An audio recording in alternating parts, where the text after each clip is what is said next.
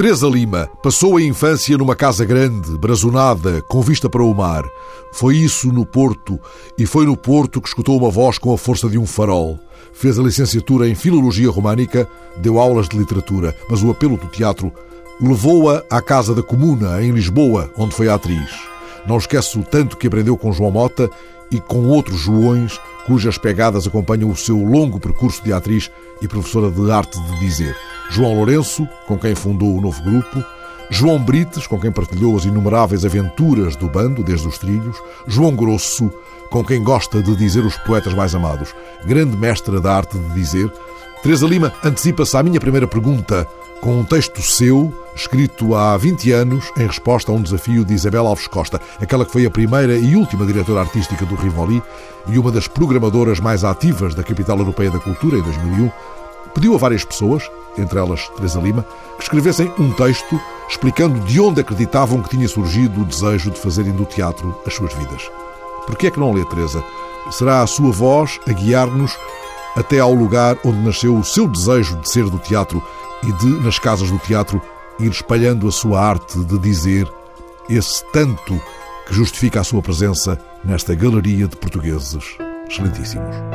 Era uma vez uma menina que vivia na mais bonita rua da cidade, numa casa rodeada de muros altos em frente ao mar. Não tinha lembrança de pai nem de mãe. A mãe era a sombra do pai e o pai corria mundo a aprender, a aprender, para vir a ser um dos grandes médicos do país, como foi de facto. A menina essa crescia entre batas, aventais, desvelos pagos ao fim do mês, cuidados profissionais. Nunca ninguém lhe contava histórias lhe falava de fadas, de encantos, de mistérios. O real, diziam-lhe, era só aquilo que estava à vista. Tudo mais eram segredos do senhor padre, da tia freira e das irmãzinhas dos pobres. O teatro, esse, pertencia ao mundo dos cochichos, do fala em baixo, do cuidado que a menina pode ouvir, do coitados, quanto custa ganhar a vida. As atrizes essas eram amigas dos primos boêmios, eram as espanholas de Vigo, as coristas a quem se metiam notas no decote para comprar um par de meias. A menina tinha muita pena dos artistas, dos doentinhos dos hospitais e dos pretinhos de África. Um dia a menina mudou de cidade para estudar na universidade onde se ensinavam as coisas certas e seguras e sem qualquer lógica aparente, alguém lhe perguntou se gostaria de ir ao conservatório assistir a uma aula. Nesse tempo, o conservatório era um lugar de fato e gravata e por isso a menina não teve medo de entrar. Também sem entender porquê, como uma revelação, ao ouvir as vozes que transformavam em palavra viva as letras dos livros, a menina teve a certeza que estava a viver o primeiro dia do resto da sua vida. Decidiu com grande naturalidade, sem sobressaltos, ser atriz. Com a mesma naturalidade, como que obedecendo a uma voz antiga que trazia sem o saber dentro de si, pôs-se a aprender teatro, frequentando as aulas possíveis num país amordaçado onde as palavras aprender e teatro eram censuradas e perseguidas. Como os estudos universitários não se ressentiam, a família no Norte não suspeitava que a menina tinha uma vida dupla. Mas chegou um momento em que ela sentiu necessidade de contar ao pai a verdade. A casa, nesse dia, estava especialmente silenciosa, porque na grande biblioteca era preparada uma conferência importante a apresentar no não menos importante congresso científico. As criadas andavam em bicos de pés e as limpezas eram feitas à mão para que os aspiradores e as enceradeiras não perturbassem a concentração do médico cientista. A menina teve consciência de que aquele não era o melhor dia, mas estava decidida. Posso entrar, pai? Podes, responde com voz distraída.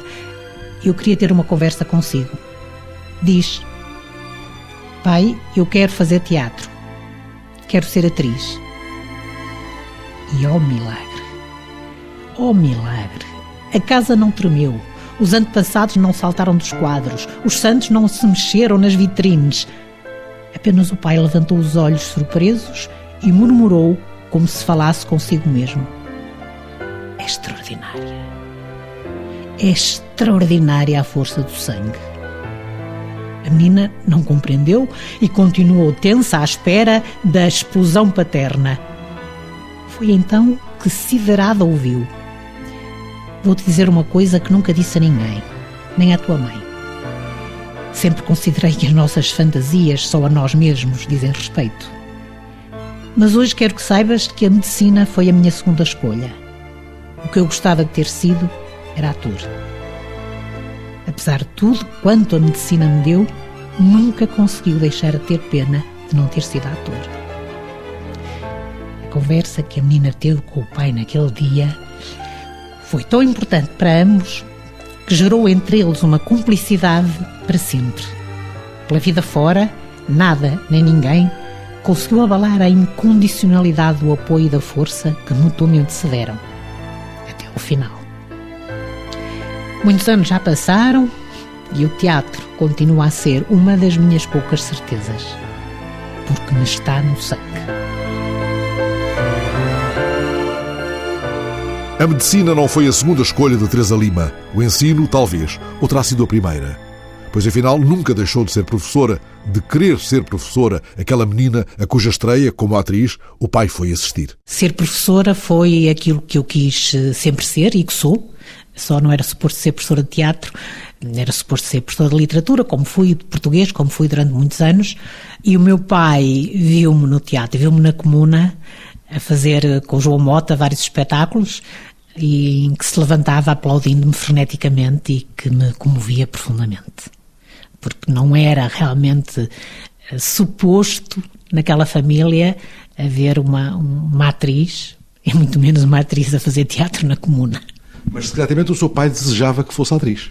No fundo, sim, e por isso é que ele depois me apoiou sempre. Sempre, com todos os cursos que eu fiz, apoiou-me até monetariamente para tirar vários cursos de voz que tirei fora de Portugal, enfim, e em alguns momentos mais difíceis ele sempre me apoiou e acho que tinha um grande orgulho em mim, penso eu. E assim, um pai conservador apoiou sempre a filha rebelde que, rendida ao palco da Casa da Comuna, parecia ter perdido o norte. Ele dizia muitas vezes, aos 18 anos toda a gente é vermelha e se vai de passar. E depois dizia aos 20 é também, aos 25 também, aos 30 também.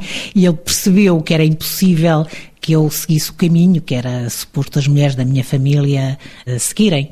E por isso aceitou, aceitou profundamente as minhas escolhas, essas e muitas outras com que provavelmente ele não concordava, uh, emocionais, etc.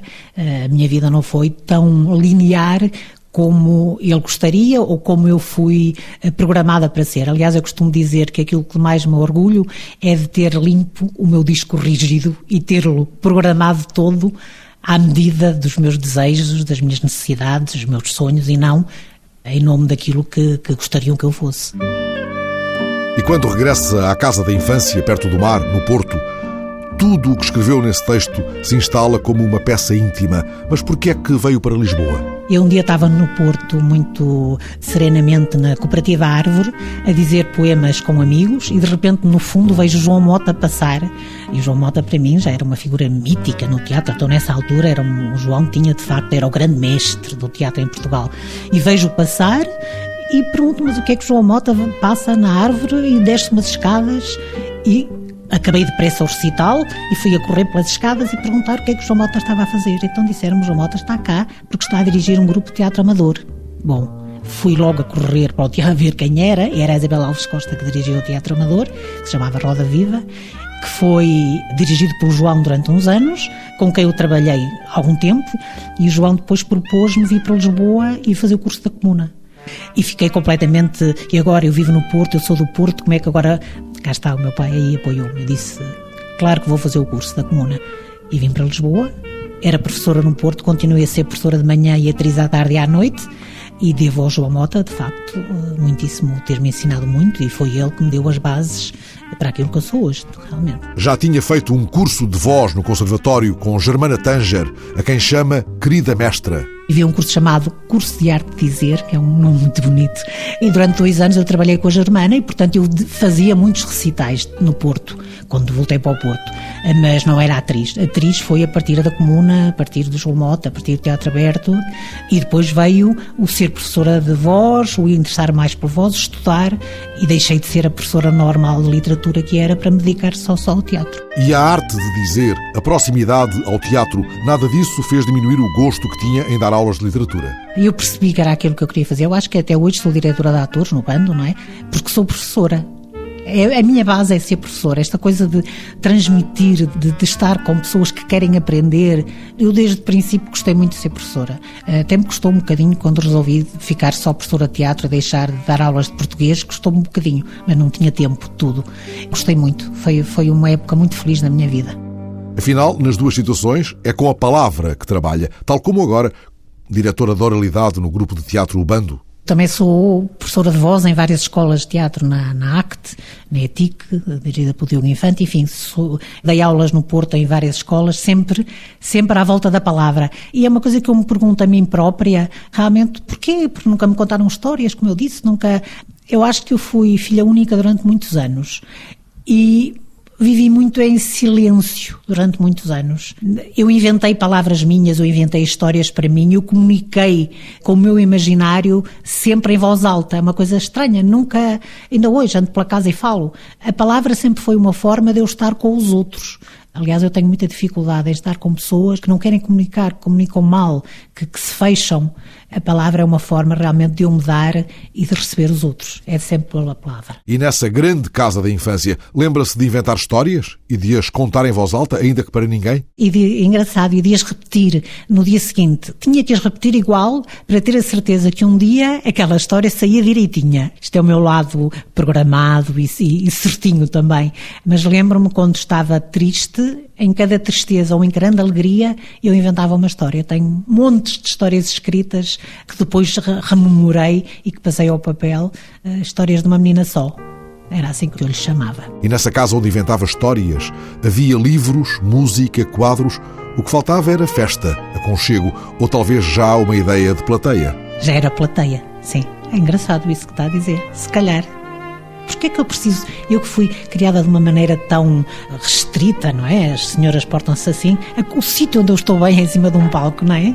Eu acho que é sempre receber e dar amor.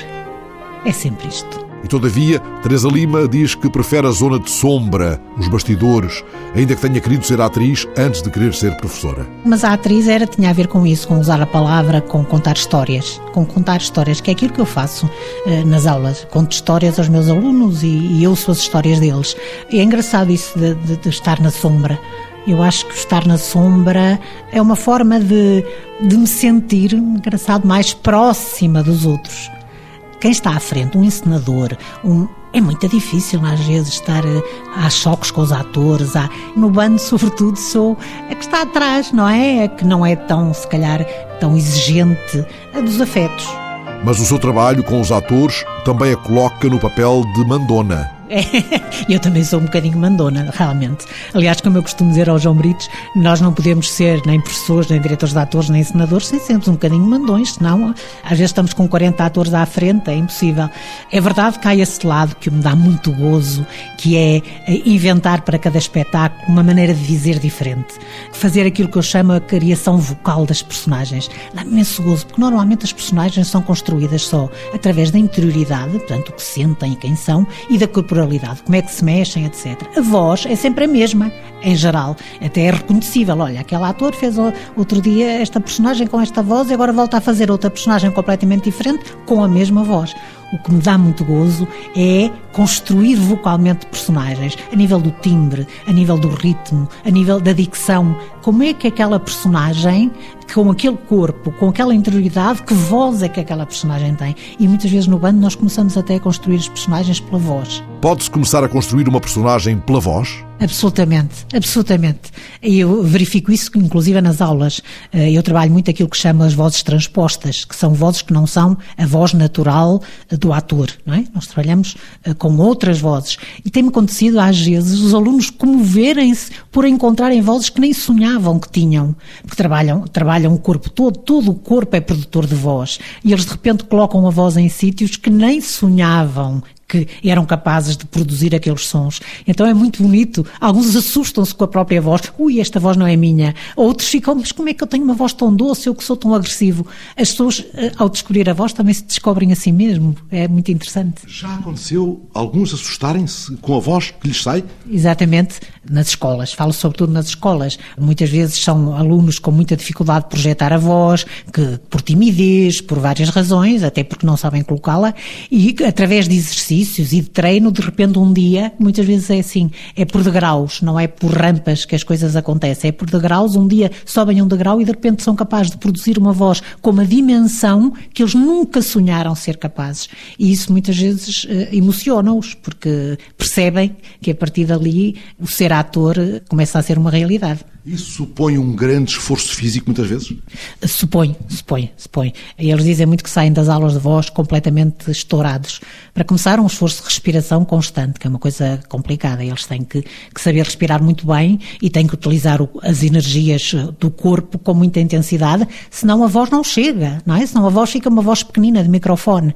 E eu gosto realmente é trabalhar as vozes de teatro. E, sobretudo, para as tais vozes transpostas, é preciso uma, uma capacidade, para já de coragem de, de, utilizar as cordas vocais sem se magoar, mas ir para sítios não comuns. E isso às vezes é assustador. Uh, uma tímida e insegura, de repente ter que encontrar uma voz agressiva e autoritária, não é de um dia para o outro. E aqueles versos de um fado, até que a voz me doa, fazem mesmo sentido? Pode a voz doer-nos? Teresa Lima responde que sim. Pode doer, claro, mas não apenas tocada pela dor física, pode instalar-se também a dor metafórica e pode a voz apagar-se na fragilidade e no abandono de um fio. E não consegue, não transmite emoções já, fica uma voz plana, fica a gente que tem voz planas, que já não conseguem tocar o coração dos outros. Isso deve ser a dor da voz. Porque a voz toca, não apenas o coração. A voz é tátil, mais do que o olhar? Mais do que o olhar. Acho que o olhar se gasta mais depressa. A voz tem possibilidades, evidentemente, que, embora a corporalidade seja muito importante, mas a voz tem possibilidades infinitas que o olhar. Pode haver uma pessoa muito bonita, com um olhar muito bonito, muito transparente, e abre a boca. E não é só não ter nada para dizer, é a maneira como diz as coisas não tocam os outros. Aliás, foi por causa de uma voz, a voz de Germana Tanger, que Teresa Lima quis ser atriz. Sim, exatamente. É por isso é a minha mestra, que eu visito semanalmente. Aliás, desliguei o telefone porque acho que ela costuma-me falar esta hora e foi, foi ela que me ajudou muitíssimo. Foi uma mulher muito importante na minha vida, devo-lhe muitíssimo. Devo-lhe estar aqui a conversar consigo. Ambas vieram romper com um modo pomposo de dizer, com uma maneira sentada de pôr a voz. Exato, por isso é que ela, a cadeira da Germana chamava-se arte de dizer e não arte de declamar.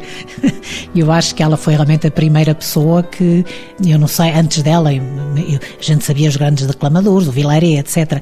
Mas ela eh, apontou novos caminhos de uma maneira de dizer mais simples, mais próxima da oralidade, do, do coloquial e menos uh, teatral no sentido mau da palavra, não é? Mas este não é um modo mais fácil de dizer, ao contrário do que se possa pensar. Não, dá imensíssimo trabalho, até porque aquilo que nós estamos a dizer como declamação levava sempre uma espécie de uma musicalidade por trás, um bocadinho semelhante. Se bem se lembra, muitos declamadores diziam mais ou menos igual, porque havia uma ênfase, um prolongar. Nós agora, que queremos dizer e não declamar, temos que inventar uma voz para cada texto. Já não há mais essa música. Nós temos que perceber, primeiro é perceber um texto até ao fundo e depois perceber as exigências que esse texto tem a nível da transmissão oral. Eh, isso dá um grande trabalho para não ficar aquilo que eu também não gosto, que é chamada leitura branca, que é uma leitura sem emoção nenhuma, uma leitura como quem lê a lista dos telefones. E é curioso que, escutando-a a dizer textos de Clarice Lispector, na recente exposição da Gulbenkian, sentimos que aqueles textos foram escritos para a sua voz, para o seu modo de dizer. Foi há menos de um ano, foi a Gulbenkian lançou-me esse desafio de eu uh, procurar na biografia do Benjamin Moser a história de vida da Clarice e depois, no encerramento, uma exposição que houve na Gulbenkian sobre a Clarice Lispector, eu seria a própria Clarice recebendo as pessoas em casa e foi foi um fascínio eu descobrir aquela mulher. Eu conhecia mal, tinha dado na faculdade uma coisa ou outra, mas foi realmente um fascínio perceber aquela cabeça e aquele mundo e a história de vida dela é parecida com a minha, os mundos por onde ela andou e foi um, muito bom ter feito aquilo. Aliás, tive um, um grande prazer do Benjamin Moser ter apreciado muitíssimo se a pessoa que, que conhecia a história da vida dela era ele e Acho que a minha voz e a da Clarice se uniram naquele momento. Nem bem explicar isso, mas houve ali qualquer coisa que aconteceu realmente. Encontros, afinidades, pegadas num caminho longo, Teresa Lima encontrou o bando há década e meia no espetáculo Trilhos. Os Trilhos foi um espetáculo fantástico aqui na Tapada das Necessidades, em que o João, só com aquela cabeça dele fantástica, resolveu escolher vários atores que tínhamos pequenos palcos, cada ator tinha um palco onde desenvolvia uma, uma cena e depois iam-se juntando até uma cena final, nós éramos pai 30. Era tão bonito à medida que a gente eh, se juntava, a peça crescia e éramos acompanhados por espectadores que nos seguiam. Por prazer, nas necessidades, seguindo os trilhos que os atores do bando abriam ao nosso espanto. Parece que foi ontem. Já a Teresa se tinha cruzado com o terceiro João decisivo no seu percurso no teatro, João Brites, depois de João Lourenço, depois de João Mota. O João Mota foi o meu mestre, o meu, mestre, a base de tudo que eu sei do teatro foi o João Mota que me ensinou. O João Lourenço foi o primeiro com que eu uh, meti-me nesta aventura, com o Mário Viegas, com a Paula Guedes, com a Irene Cruz, de fazermos um novo grupo. Portanto, foi, foi preciso muita confiança. O novo grupo foi criado em minha casa, no chão de minha casa, não nesta, mas noutra, e, e foi preciso confiarmos um, muito uns nos outros para esta aventura que dura até agora, não é? O que é que vos fez juntar à volta do projeto do novo grupo? Coincidiu, uh, saí do, da comuna saiu o Melinho Pestana, a Irene e o João Lourenço também tinham deixado o grupo 4. Eu acho que foi isto. Portanto, foi esta coincidência de termos deixado os respectivos grupos que, que decidimos formar um grupo novo. E a minha casa tem sempre um chão onde, onde os amigos se sentam. e foi assim que começou o novo grupo. A seguir ao João Grosso, com quem eu fiz muitos, que também é, é o aluno dileto da Germana Tanger, com quem eu fiz muitos recitais de poesia, e sobretudo ao meu companheiro João Brites, que é de facto com quem eu tenho tido a coragem de experimentar coisas a nível da oralidade que nunca pensei ser possível, que nunca pensei que eu algum dia tivesse coragem de fazer uh, o que faço. E ele tem muita confiança em mim e empurra-me sempre para fazer coisas. Aliás, vamos fazer agora uma coisa que eu estou muito entusiasmada, que é vamos começar a fazer muito à séria um centro de formação de atores no bando constituímos-nos já como centro de formação e vai ser muito bom, porque vamos escrever coisas, vamos, vai haver, depois da quarentena, que é o espetáculo dos 40 anos do bando, vamos nos dedicar bastante a, a elaborar um projeto de formação muito consistente que me está a entusiasmar muito. É curioso que o João Britos me disse a seu respeito. É a única pessoa que, no seu trabalho com os atores, consegue credibilizar os exageros expressionistas e as transposições vocais. Corre-se frequentemente o perigo de descrédito nessa área? Essa vertente expressionista vocal pode conduzir a um artifício que não é nada, que é um artifício técnico. Se eu colocar a voz em sítios estranhos e falar com a voz colocada em sítios não normais, isso pode parecer apenas um, uma exibição de, de, virtuosismo e não transmite nada, não, emocionalmente não, não acontece nada. Então, o que é interessante é que as personagens tenham vozes não naturais, mas que o público sinta aquela personagem a falar assim como fala assim, mas é tão. acredita tanto nela como se ela falasse com uma voz absolutamente normal. Isso é o grande desafio, porque a mim não me interessa que vejam bonecos. Não é que o público veja bonecos que tenham uma voz muito interessante, não. O que me interessa é que o público se emocione e acredite, por isso a credibilidade, acredite naquela personagem como se ela estivesse a falar como nós falamos normalmente. Como quando o ator Guilherme Noronha se transforma no cão da jangada de pedra? É engraçado falar no, no Guilherme de, de, do cão da jangada de pedra. O Saramago diz que era um som do outro mundo, do outro mundo que aquele cão produzia. Se não é do outro mundo, é parecido com isto, não um som vindo do além. E é muito difícil quando o João me diz, então agora vai trabalhar com o Guilherme um som do além, não é? Eh, o que é que isto quer dizer? E foi muito interessante o trabalho. O trabalho do Guilherme foi feito sobretudo a partir de uma respiração imensa. Ele gasta ar, coloca a voz toda na, na laringe, colocação de voz é um sítio completamente artificial, que ele tem que ter muito cuidado para não se magoar, e é um trabalho absolutamente feito à custa de uma respiração e de uma capacidade do diafragma brutal. E depois, como é que isto. A primeira é assim: primeiro é preciso ter a certeza que a voz não magoa, que a voz está certa, que o tom de voz é aquele. E depois vamos começar a falar normalmente. O Guilherme andava pelo bando a falar com aquela voz, até, até aquela voz fazer parte dele com uma naturalidade, vou buscar água e já venho, com aquela voz. Fico a imaginar o momento em que a voz de um ator a surpreendeu absolutamente. Eu não queria deixar depois de atores de fora, que eu gosto de tantos, e vou dizer coisas uh, que podem. Ana Brandão, por exemplo, eu trabalho muito com a Ana Brandão. Ana Brandão, olha, uma história muito engraçada. Houve um espetáculo que nós fizemos chamado Os Anjos, que é um texto da Tiolinda Gerção, que havia uma mãe e uma filha, só para lhe dar ideia, eu adorei fazer esse espetáculo. A mãe, que era a Silvia Felipe, uma filha que era a Ana Brandão. A mãe era uma mulher muito desequilibrada, muito com os pés no ar, muito incapaz de olhar o real. E a filha era o sustentáculo daquela casa, do pai. Então, o que é que nós começamos a brincar? A Ana Brandão tinha uma voz completamente grave. Era uma voz grave, toda em baixo uma voz que nem correspondia, provavelmente, é, não, à figura física dela, que é muito magrinha.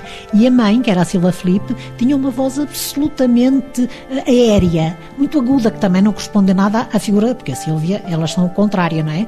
E depois, à medida que o espetáculo ia avançando, ou seja, à medida que a filha ia crescendo, e percebia que a vida às vezes é complicada, tinha pequenos agudos que iam surgindo e a Sílvia, à medida que a filha ajudava a pôr o pé no chão, ia começando a ter graves.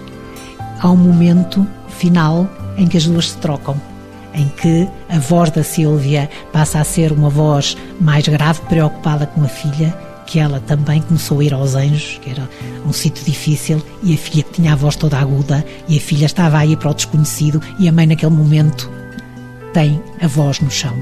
É muito, só duas grandes atrizes são capazes disto. E qual foi a maior alegria que a sua voz lhe deu? Olha, eu acho que isto, isto é sempre assim. Nós gostamos da última coisa que fizemos, não é? Acho que é assim. Eu fiz ultimamente uma coisa que adorei. Fiz e estou a fazer um espetáculo com um guitarrista, que é o Pedro Joia, e com um cantor, que é o Rui Baeta, sobre o fado. Chama-se Fala-me também do fado.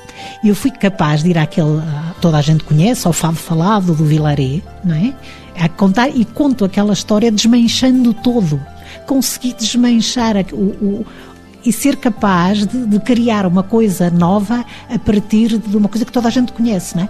Esse programa já passou na televisão várias vezes, a televisão comprou-nos, é um espetáculo que nós vamos levar para a estrada e que me deu muito prazer ser capaz de não ter medo de ir a uma coisa quase sagrada, que é o fado falado, e fazer daquele fado o meu fado. E quais são os seus poetas? Meus poetas, Rui Belo, absolutamente. Um poema que é Os pássaros nascem na, na ponta das árvores. Sim, o Rui Belo, sim. O Nuno Júdice. Eu gosto muito do Nuno Júdice. Aliás, é neste espetáculo digo um poema dele que é muito bonito, um poema de amor que está num texto que é Pedro lembrando Inês. Eu acho que esse livrinho do Nuno Júdice tem talvez os poemas de amor que eu acho mais extraordinários escritos ultimamente na, na literatura portuguesa. Depois gosto do Eugênio de Andrade, disse tanto, disse de Eugênio de Andrade no Porto com ele. Ele dizia muito bem. Dizíamos, dizia muito bem, e dizíamos os dois, chegámos a dizer, fizemos vários recitais os dois juntos. Eu era uma miúda, tenho fotografias ainda disso, depois mostro-lhe, em que fizíamos na Fundação Eugênio de Almeida, que era uma fundação no Porto, onde havia muitas coisas ligadas à literatura, e eu fiz vários recitais com o Eugênio e trabalhava os textos com ele. E ele dizia uma coisa que era muito engraçada. A rapariga, gosto muito da tua voz, que é assim uma voz grave, uma voz do norte, gosto. Teresa Lima vai buscar o poema de Rui Belo, algumas proposições com árvores e pássaros que o poeta remata com uma referência ao coração. Tantas vezes disse este poema na rádio, gostava de o dizer consigo. Reparo que tem o poema todo sublinhado e que aqui há umas setas, uns traços verticais. Exatamente, é. Isto é aquilo que eu chamo de desenhar as frases. Eu digo aos meus alunos que quando lhes peço para dizer um texto e eles aparecem com um texto muito limpinho, não o trabalharam. Porque as frases têm que ser eh, desenhadas, eh, porque não há, não há, o improviso às vezes pode correr muito bem, mas eh, um ator não pode improvisar todos os dias, senão, como eu costumo dizer, o santo não desce todos os dias. Portanto, é preciso ter bem claro onde é que se faz as pausas, até às vezes onde se respira, quando as frases são muito grandes, para não chegar a meio com falta de ar. Portanto, tudo isto, eh, esta partitura, eu chamo-lhe uma partitura com notações que eu próprio inventei. É isto que aqui está. Os pássaros nascem na ponta das árvores. As árvores que eu vejo, em vez de fruto, dão pássaros. Os pássaros são o fruto mais vivo das árvores. Os pássaros começam. Os pássaros começam. Onde as árvores acabam. Onde as árvores acabam. Os pássaros fazem cantar as árvores. Os pássaros fazem cantar as árvores. Ao chegar aos pássaros, as árvores engrossam, movimentam-se, deixam o reino vegetal para passar a pertencer ao reino animal. Como pássaros, poisam as folhas na terra quando o outono desce veladamente sobre os campos. Gostaria de dizer que os pássaros emanam das árvores, mas deixo essa forma de dizer ao romancista. É complicada e não se dá bem na poesia. Não foi ainda isolada da filosofia. Eu amo as árvores. Principalmente as que dão pássaros. Quem é que lá os pendura nos ramos? De quem é a mão? De quem é a mão? A inúmera mão. Eu passo e muda-se no coração.